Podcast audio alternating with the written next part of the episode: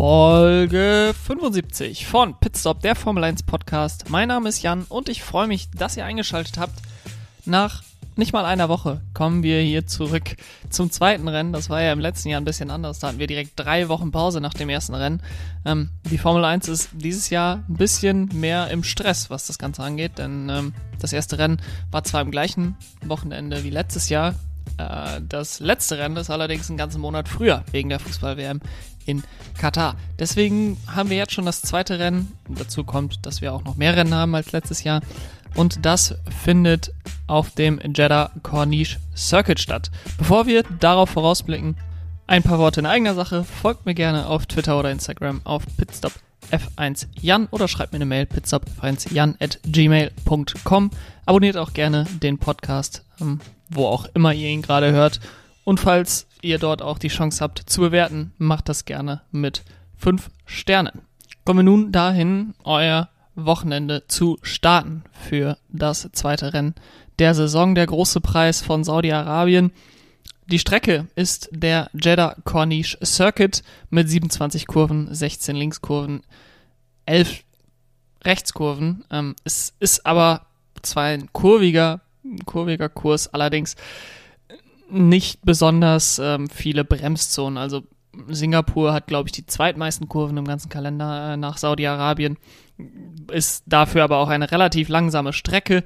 Ähm, der Jeddah Corniche Circuit ist keine langsame Strecke, ähm, hat nur fünf wirkliche Bremszonen, dazu drei DRS-Zonen, einmal auf der Startzielgeraden, dann vor Kurve 22 und vor Kurve 27, was dann die letzte Kurve ist.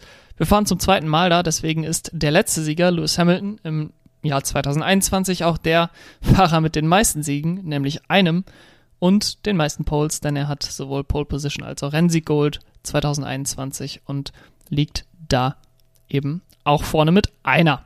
Wir haben sehr viele schnelle Kurven in Jeddah, ähm, was interessant werden könnte, denn die Autos sollen insbesondere in schnellen Kurven dieses Jahr vielleicht sogar schneller sein als die im letzten Jahr. Vielleicht nicht, nicht ähm, auf die ganze Runde gesehen, weil wir dadurch, dass wir lange Geraden haben, wo Traktionszonen vorher sind, Traktionsbereiche äh, vorher sind, wo die Autos ja etwas schwächeln, jetzt gerade zu Beginn, Dort werden wir, werden wir sicherlich langsamer sein, auf die ganze Runde gesehen, aber der Abstand, der, der von der Rundenzeit gesehen, wird sicherlich kleiner sein als, als der in Bahrain. Letztes Jahr gab es hier ja in Jeddah sehr viele Kontroversen im Rennen rund um Michael Masi, ähm, der da, ja, manche haben es als, als Kurhandel bezeichnet. Ich, ich will ihn da auch gerne immer noch verteidigen, ähm, dass das ein relativ normales Vorgehen war, dass er da äh, Max Verstappen zwei Plätze zurückversetzt hat vor dem, vor dem Restart nach der roten Flagge.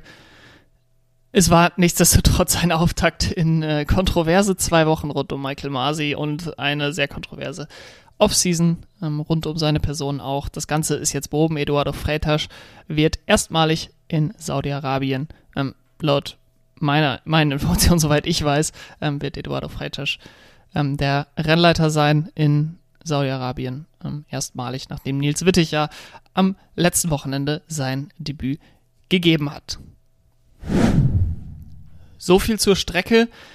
Ich will an dieser Stelle gerne noch einmal über die aktuelle Situation in Saudi-Arabien auch sprechen. Es ist auch sehr aktuell, ähm, denn Saudi-Arabien ist als Land durchaus bei den Formel 1-Fans kontrovers, dass dort überhaupt gefahren wird. Ähm, und deswegen möchte ich da so eine kurze Einschätzung und vielleicht euch auch ein bisschen Wissen in sehr begrenztem Rahmen, denn ich habe auch nicht besonders viel, ähm, aber ich habe mich heute, heute da über den Tag etwas schlau gemacht ähm, und euch da ein bisschen was vermitteln.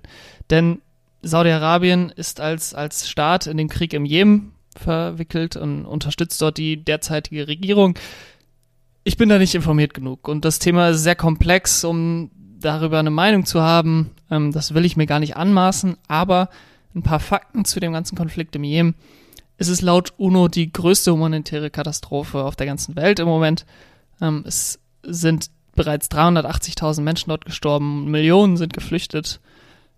in der letzten Woche, also ziemlich genau vor einer Woche war das, ähm, gab es noch Angriffe auf Ziele in Saudi-Arabien, insbesondere ähm, Depots von Aramco sollten da getroffen werden, was der Staatskonzern ist und euch wahrscheinlich besser bekannt ist als größter Formel 1-Sponsor, also ein Öl, ähm, ja, Raffineriebetrieb, also die, die, die sind für die ganzen Ölreserven in Saudi-Arabien, wovon das Land sehr viele hat, zuständig.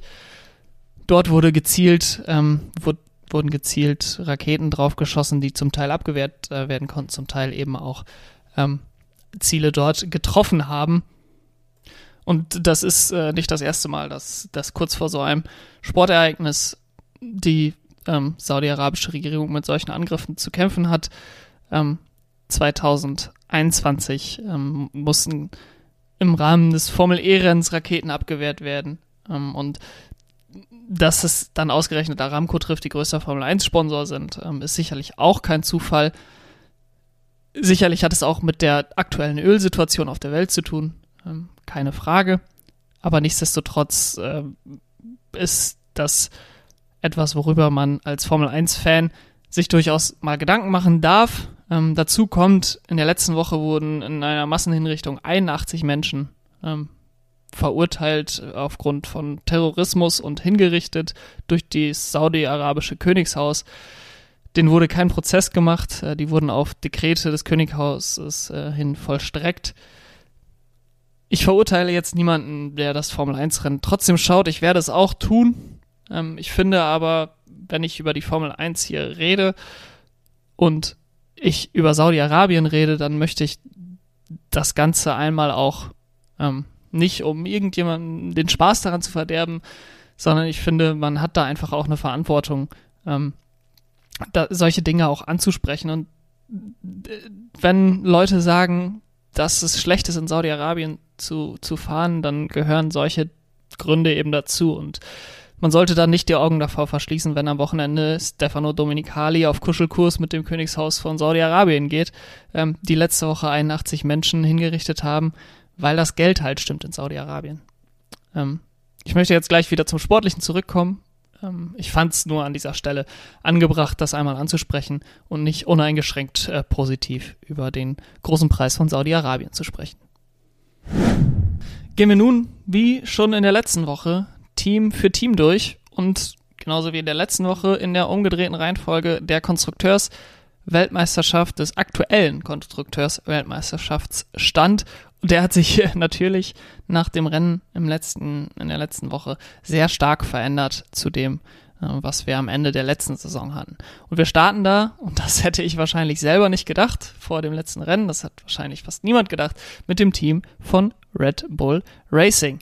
Und dabei muss man ja eigentlich sagen, dass es ein gutes Wochenende war. Es war kein sehr gutes Wochenende, aber bis zum Ausscheiden von sowohl Max Verstappen als auch Sergio Perez zum Rennende hin war das eigentlich ein solides Wochenende. Ähm, es war sicherlich nicht vielleicht nicht genau das, was man erwartet hatte von Red Bull, denn nach den Testfahrten schien man bei dem, bei dem Team von Christian Horner schon sehr, sehr optimistisch zu sein, dass man das Team ist, was es zu schlagen gilt. Und Ferrari hat Red Bull geschlagen und zwar relativ deutlich am letzten Wochenende.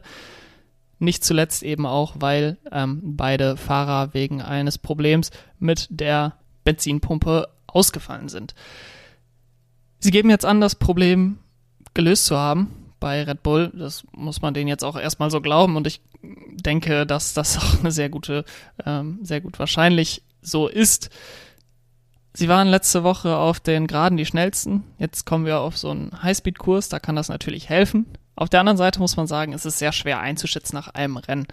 Denn der Setup-Ansatz von Ferrari kann jetzt sehr unterschiedlich in Jeddah sein, als er es in Bahrain war. Es kann auch sein, dass Red Bull sagt, wie sie es letztes Jahr sehr stark getan haben, dass der zweite Sektor, wo wir diese S's sehr schnellen Kurven haben, ähm, wichtiger ist als die langen Geraden und sie deswegen da mehr draufsetzen.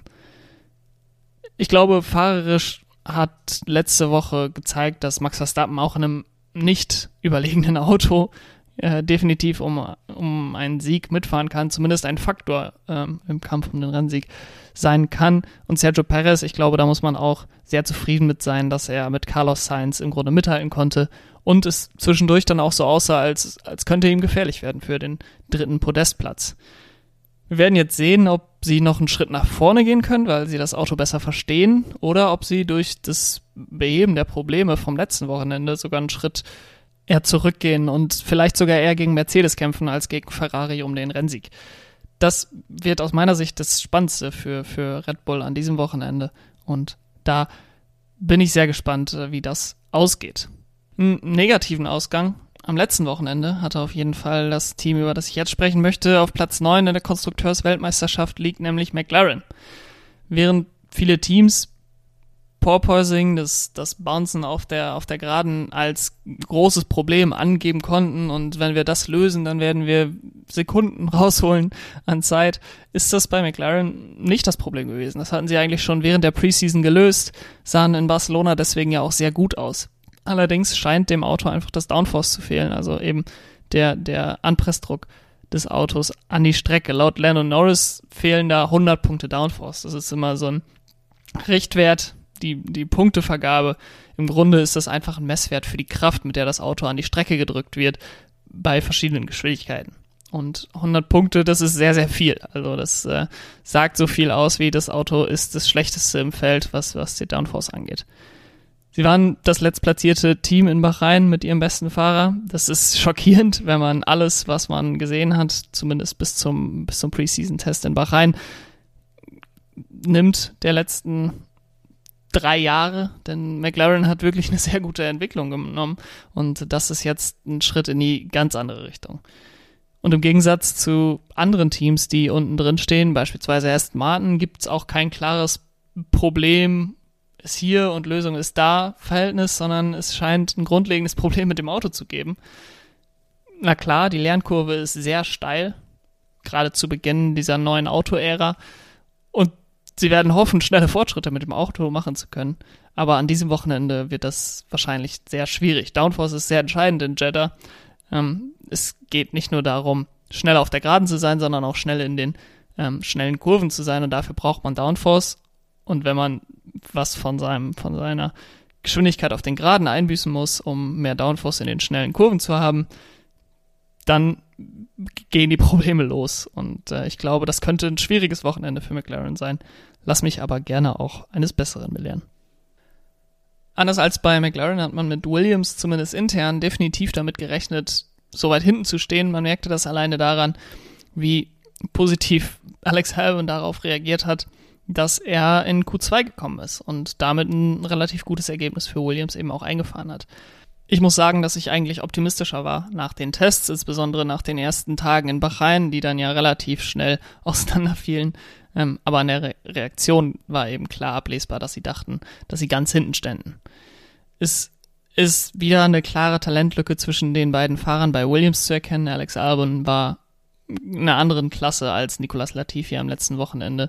Und wenn Williams das schlechteste Auto hat, dann wird das ein sehr, sehr schwieriges Jahr für Nicolas Latifi. Und wenn dann auch noch wir in eine Situation kommen, wo Williams sagt, okay, wir brauchen das Geld von, von Lavazza, von Michael Latifi, brauchen wir nicht mehr, dann könnte das ganz schnell so aussehen, ähm, dass Nicolas Latifi spätestens am Ende der Saison sich einen neuen Job suchen muss ähm, und bei Williams nicht mehr im Cockpit sitzen wird. Alex Albon hat sich im ersten Rennen direkt kämpferisch gezeigt. Es wird gut sein für sein Selbstbewusstsein, dass er den McLaren schlagen konnte. Allerdings glaube ich, dass von den drei Mercedes-Teams, die jetzt hinten lagen in Bahrain, Williams das Team sein wird, was am wenigsten schnell Verbesserungen an das Auto bringen wird.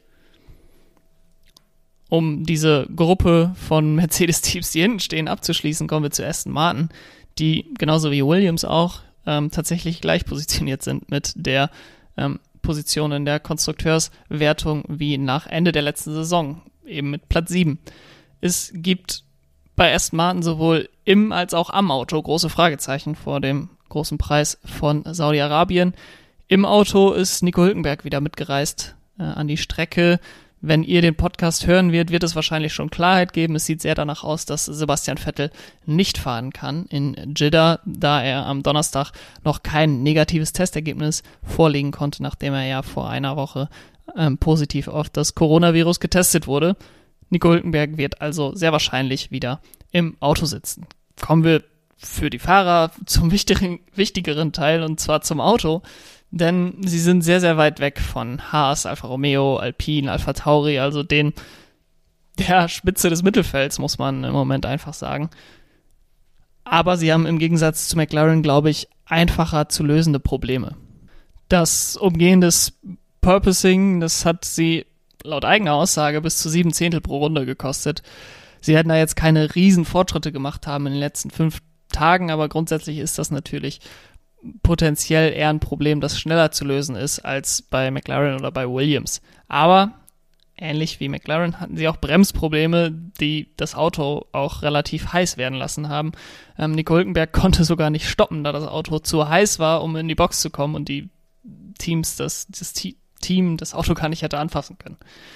Die Fragen werden nach dem Rennen sicherlich nicht viel kleiner werden, aber ich hätte nicht gedacht, dass wir so viele Fragezeichen bei Aston Martin haben werden nach dem ersten Saisonrennen.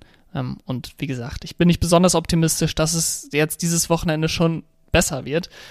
Ich finde allerdings auch die Untergangsstimmung, die jetzt auch insbesondere in den deutschen Medien wieder direkt aufkam, auch überhastet. Es gehört natürlich zum Medienbusiness dazu, das einzuschätzen und dann vielleicht auch an der einen oder anderen Stelle überspitzt darzustellen.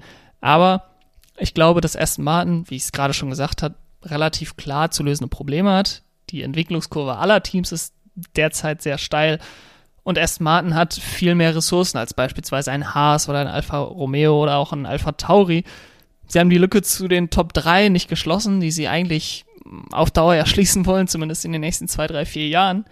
Dennoch glaube ich, dass man bis Saisonmitte durchaus im vorderen Mittelfeld mitfahren kann und es nicht so sein wird wie letztes Jahr, wo man schwach gestartet ist und dann eigentlich noch mehr nachgelassen hat nach, nach zwei Highlights in Baku und äh, Monte Carlo, dass es dann immer weiter bergab ging, ähm, weil man einfach das Auto nicht entwickelt hat. Das wird dieses Jahr anders sein, denn Martin wird das Auto entwickeln. Ähm, und ich bin relativ optimistisch, auch wenn ich es wahrscheinlich irgendwann leid bin, es zu sagen, dass Aston Martin da Lösungen finden kann. Kommen wir jetzt zu einem Team, was sowohl bei den Tests als auch beim ersten Rennen relativ unterm Radar geflogen ist und dadurch auf dem sechsten Platz in der Konstrukteursweltmeisterschaft auch ganz gut eingeordnet ist. Und das ist Alpha Tauri, die mit Yuki Tsunoda den einzigen Fahrer hatten, der mit einem Red Bull Powertrains Motor in Bahrain ins Ziel gekommen ist und Punkte holte. Wäre Pierre Gasly nicht ausgefallen, wäre es allerdings auch ein sehr, sehr gutes Wochenende für Alpha Tauri gewesen, das muss man auch sagen. Ähm, sie waren sehr solide, sie hatten keine Probleme und das war eigentlich eine logische Fortsetzung dessen, was man in den Tests gesehen hat.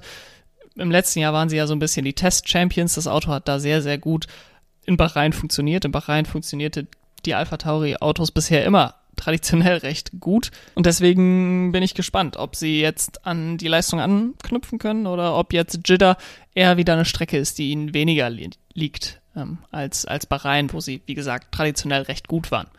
Eine weitere Punkteplatzierung wäre daher aus meiner Sicht auf jeden Fall ein Erfolg für das Team von Alpha Tauri. Ähm, und wenn Pierre Gasly nicht ausscheidet wegen einem Motorschaden, dann äh, bin ich da guter Dinge, dass es eher der Franzose ist als Yuki Tsunoda. Franzose ist ein gutes Stichwort, ähm, um jetzt mal eine super Überleitung aus dem Hut zu zaubern, denn auf dem fünften Platz liegt Alpine in der Konstrukteurs-WM derzeit. Und die sind aus meiner Sicht eine der drei positiven Überraschungen aus Bahrain. Eine doppelte Punktplatzierung zum Saisonauftakt, das ist überraschend und ein Riesenerfolg, muss man sagen, für Alpine. Sie kamen aus den Tests nicht besonders viele Kilometer gemacht. Gerade in Barcelona lief es nicht gut, in Bahrain lief es dann relativ ansprechen, ganz, ganz normal, kann man eigentlich sagen. Also keine großen äh, Ausschläge nach oben oder nach unten, einfach solide. Aber dann ging das Rennwochenende relativ schlecht los, denn nach acht Minuten Trainingszeit im ersten freien Training löste sich Esteban Ocons Sidepod in Luft auf und äh, das war dann schon relativ besorgniserregend, dass er dann mit so einem offenen Sidepod die ersten ähm, Minuten im Test dann fuhr. Es gab dann natürlich sofort eine rote Flagge. Er kam ins in, in die Box und ab dann ging es eigentlich nur noch stark bergauf. Es war also eine sehr gute Leistung, insbesondere für Esteban Ocon, der zwar in der ersten Runde nicht gut aussah, als er Mick Schumacher drehte, klar seinen Fehler und aus meiner Sicht eine berechtigte 5-Sekunden-Strafe, aber dann war er deutlich schneller als Fernando Alonso und konnte sich deswegen auch trotz der Strafe deutlich vor seinem Teamkollegen im Ziel dann äh, absetzen. Platz 7 für ihn, Platz 9 für Fernando Alonso. Sie hatten mehr Probleme im Barcelona-Test. Es ist gut zu sehen, dass sie anscheinend sich schnell entwickeln ähm, und bei ihnen kann man diese steile Lernkurve anscheinend auch schon beobachten. Ich bin jetzt gespannt, ob die Probleme, die sie in Barcelona hatten, sich in Jeddah eher durchschlagen werden als in Bahrain. Da die Strecke vielleicht etwas mehr wie die in Barcelona ist in Jeddah, ähm, wobei ich da auch glaube, dass die Charakteristika nicht allzu gleich sind. Ähm, deswegen Jeddah für mich sehr, sehr schwierig einzuschätzen, welche Teams da besser sein werden als in Bahrain. Ähm, und deswegen ein sehr, sehr spannendes Wochenende. Kommen wir zu Alfa Romeo, die bei den Tests eigentlich schon die ganze Zeit gute Pace gezeigt haben. Aber die Frage war von vornherein die Zuverlässigkeit. Sowohl in Barcelona als auch in Bahrain hatten sie mit die wenigsten Kilometer auf der Strecke aber dann kam das Rennwochenende und plötzlich lief der Alfa Romeo ohne Probleme. Also vom ersten Training bis zum, bis zum Rennen hatte man eigentlich keine großen Probleme. Und so konnte sich dann Valtteri Bottas, der ein super Qualifying auf Platz 6 hatte, dann auch in die Punkte fahren und auf Platz 6 auch ins Ziel gekommen ist. Ähm, er kam dann in der ersten Runde beim Start, ist er total weit zurückgefallen. Ähm, aber dann hat er im Laufe des Rennens gezeigt, dass er auch mit den neuen Autos jetzt, die das vielleicht auch einfacher gemacht haben, aber dass er definitiv auch überholen kann. Ähm, man könnte jetzt ein bisschen äh, zynisch sagen, das war eine bessere Aufholjagd, als er sie je im Mercedes gemacht hat. War es natürlich nicht wirklich. Ähm, Valtteri Bottas war dafür bekannt, dass er trotz seines, seines starken Autos im Mercedes manchmal, wenn er zurückfiel im Feld, sich nicht wieder nach vorne arbeiten konnte. Das konnte er immer wieder dann ähm, doch unter Beweis stellen aber im Alfa Romeo gleich im ersten Rennen mit einem Auto, was definitiv nicht überlegen war, ähm, seinen anderen Autos, zumindest nicht haus, so haushoch überlegen wie beispielsweise 2020 der Mercedes, hat da eine, sehr gute Figur gemacht ähm, und sicherlich auch gute Werbung für das 2022er Auto gemacht, dass ähm, das Überholen und das Racing einfach leichter und besser wird mit diesen Autos. Zhu Guangyu hat seine ersten Punkte geholt, direkt im ersten Rennen. Sicherlich auch beeindruckend, genauso wie Yuki Tsunoda im letzten Jahr.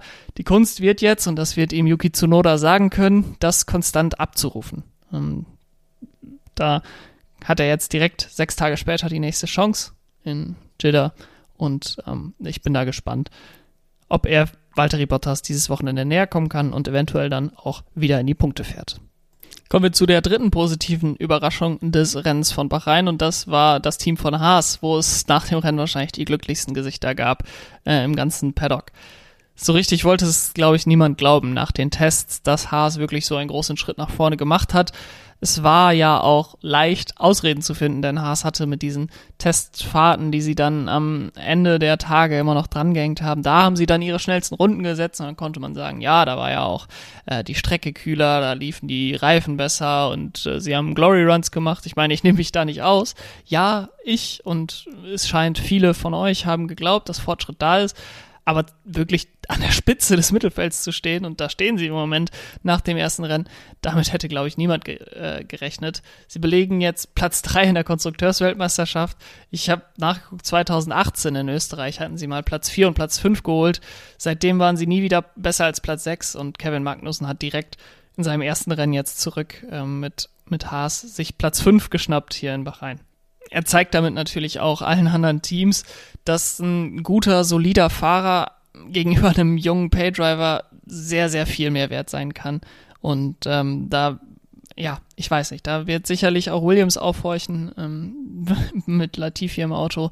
Da wird sicherlich auch ähm, Alfa Romeo am Ende des Jahres drüber nachdenken, wenn sie Theo Pocher da ähm, das sicherlich nicht verwehren wollen gegenüber Guang Yuzhu.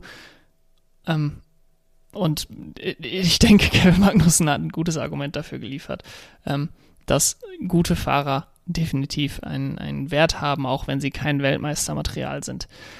Mick Schumacher hatte Pech am letzten Wochenende. Er ist direkt in der ersten Runde von Esteban Ocon abgeräumt worden, hatte dann ein bisschen Probleme mit dem Auto. Es lief nicht mehr so, wie er sich das vorgestellt hat. Zumindest hat er das gesagt und zumindest hofft man als Sympathisant mit Mick Schumacher das sicherlich dann auch, ähm, dass das so war, dass sein Auto nicht richtig lief und hofft dann auch, dass er Kevin Magnussen an diesem Wochenende etwas näher kommt als am letzten. Kommen wir zu den amtierenden Konstrukteursweltmeistern von Mercedes, die nach dem ersten Rennwochenende nicht dort stehen, wo sie hoffen zu stehen am Ende der Saison und das ist Platz 1 mal wieder.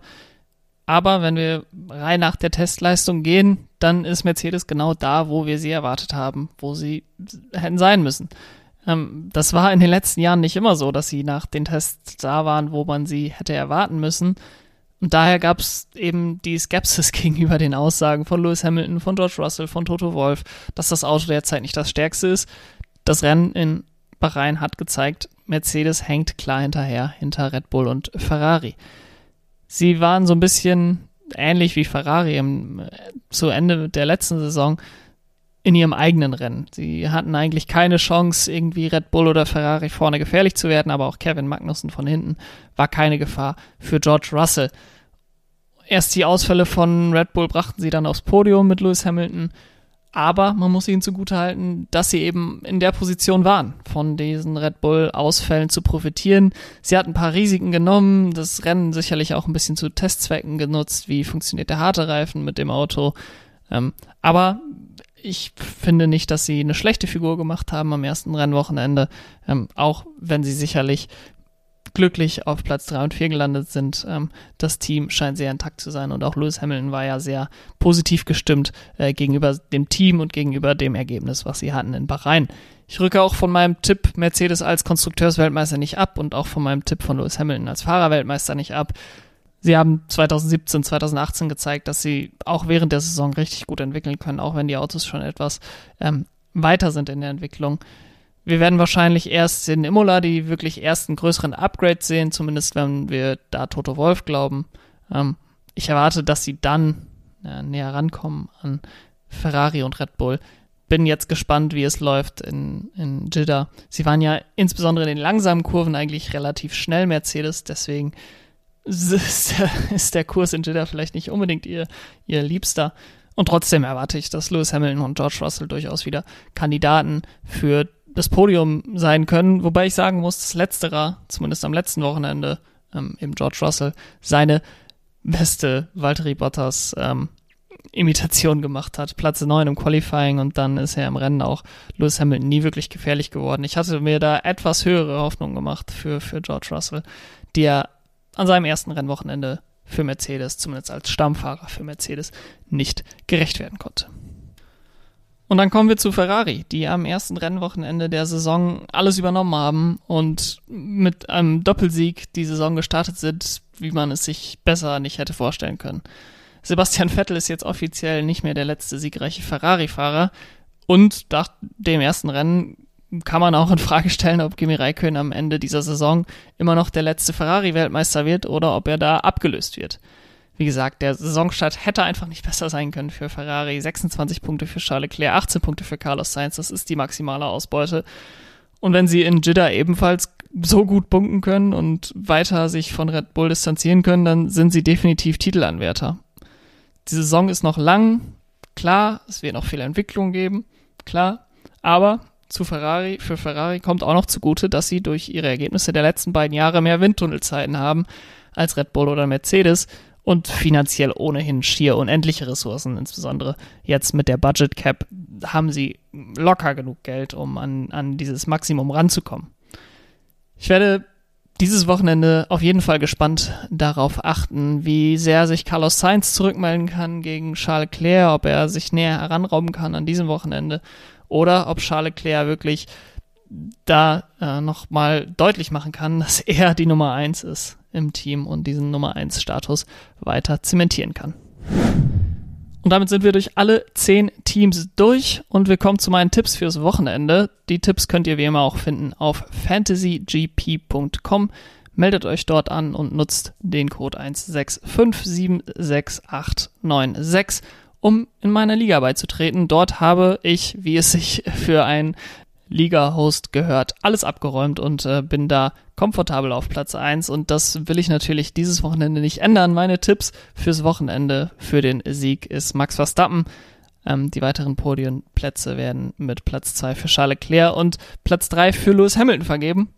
Pole Position, ich tippe in der, auf, bei der Pole Position auf Max Verstappen, wie, es, wie ich es schon am letzten Wochenende getan habe, wo das nicht wahr geworden ist.